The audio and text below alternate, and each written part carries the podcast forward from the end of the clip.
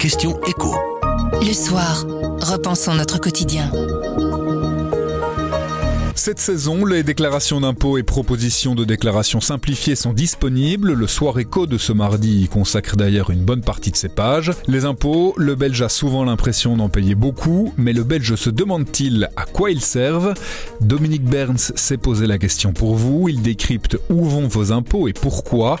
Je m'appelle Pierre Fagnard et vous écoutez la question écho du soir. Bonjour Dominique. Bonjour Pierre. Pour être clair, pour voir de quoi on parle, quand on évoque des recettes, des dépenses pour l'État, en 2022, on les chiffre à combien? On estime que cette année, les dépenses de l'ensemble des administrations publiques, de tous les niveaux de pouvoir, et y compris bien sûr la sécurité sociale, approcheraient les 289 milliards d'euros et que les recettes atteindraient 266 milliards, ce qui nous ferait un déficit de 22 milliards 7 au terme de l'année. Ici, on va essentiellement parler de dépenses. Les recettes dont on vient de parler, elles permettent justement à l'État d'en engager des dépenses. Lesquelles et dans quelle proportion Eh bien, très clairement, les fonctionnaires coûtent de l'argent. Mais il ne faut pas croire que c'est le premier poste de dépenses de l'État. La gestion des administrations publiques prend 7% des dépenses publiques. En fait, nos impôts servent surtout à financer la protection sociale, c'est-à-dire les pensions, les soins de santé, la maladie et invalidité, le chômage, l'exclusion sociale. Et cela, ces dépenses de protection sociale représentent près de la moitié des dépenses publiques.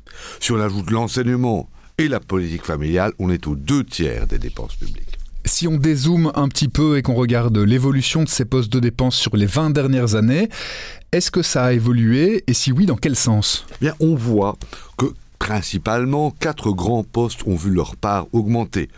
Un premier poste qui augmente, ce sont les pensions. Et c'est logique, c'est lié au vieillissement de la population, mais aussi, il faut le dire, aux mesures prises par les différents gouvernements pour relever les minima de pension. La part des soins de santé est également en hausse. Et là, clairement, c'est lié au recours à des technologies médicales plus avancées et donc plus coûteuses. Les dépenses de maladie et augmentent également. Et alors, on remarque aussi que le poste politique économique a vu sa part s'accroître. Et ça, c'est lié à l'apparition des titres-services et aussi aux nombreux subsides salariaux et réductions ciblées de cotisations sociales mises en œuvre par les différents gouvernements. Jusque-là, ça ne fait que des hausses. Est-ce qu'il y a des postes qui sont moins importants aujourd'hui qu'il y a une vingtaine d'années? Certainement. Et celui-là, c'est les intérêts sur la dette publique. Au début du siècle, les charges d'intérêt représentaient 14% des dépenses publiques. Aujourd'hui, elles ne représentent plus que 4,5% des dépenses publiques. Et pourquoi? Tout simplement parce que les taux d'intérêt que devait payer, que doit payer ta Belge ont considérablement chuté d'un peu plus de 5% il y a une vingtaine d'années à 0,5% actuellement. Et encore en 2019-2020, on était parfois à des taux négatifs sur 10 ans. Pour évaluer l'ampleur de ces dépenses publiques, on peut aussi faire un autre calcul et voir combien ces dépenses publiques pèsent par rapport aux richesses qui sont produites tous les ans dans le pays, c'est-à-dire par rapport au PIB. Exactement, c'est la mesure qui est la plus souvent utilisée. Mais il faut faire attention. Parfois, on peut comparer des pommes et des poires. Prenons le cas des dépenses sociales. Pourquoi? Parce que c'est effectivement le poste le plus important, et pas seulement en Belgique, et aussi parce que les économistes de l'OCDE ont fait un petit exercice tout à fait intéressant.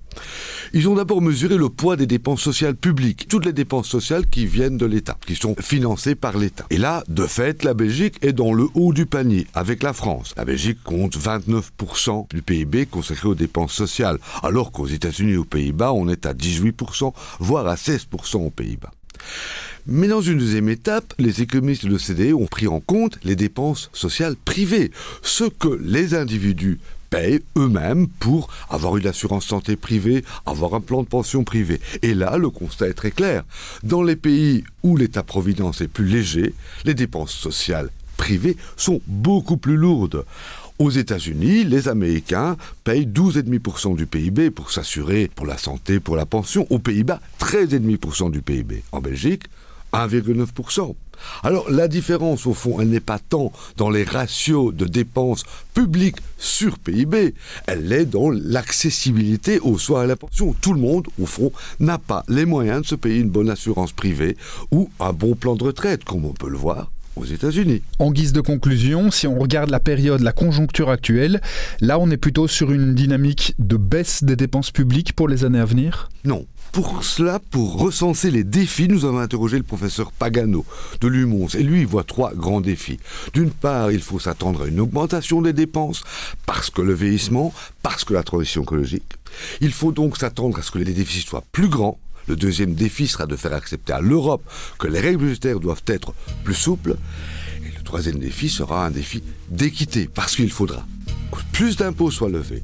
Et il faudra que les plus riches et les plus grandes entreprises soient également mises à contribution beaucoup plus qu'elles ne sont aujourd'hui, selon le professeur Pagano. Merci beaucoup Dominique. Merci Pierre. La question écho du soir, ce sont des clés pour répondre à une question de l'actualité économique, tous les mardis sur notre site, notre application et votre plateforme de podcast préférée. À mardi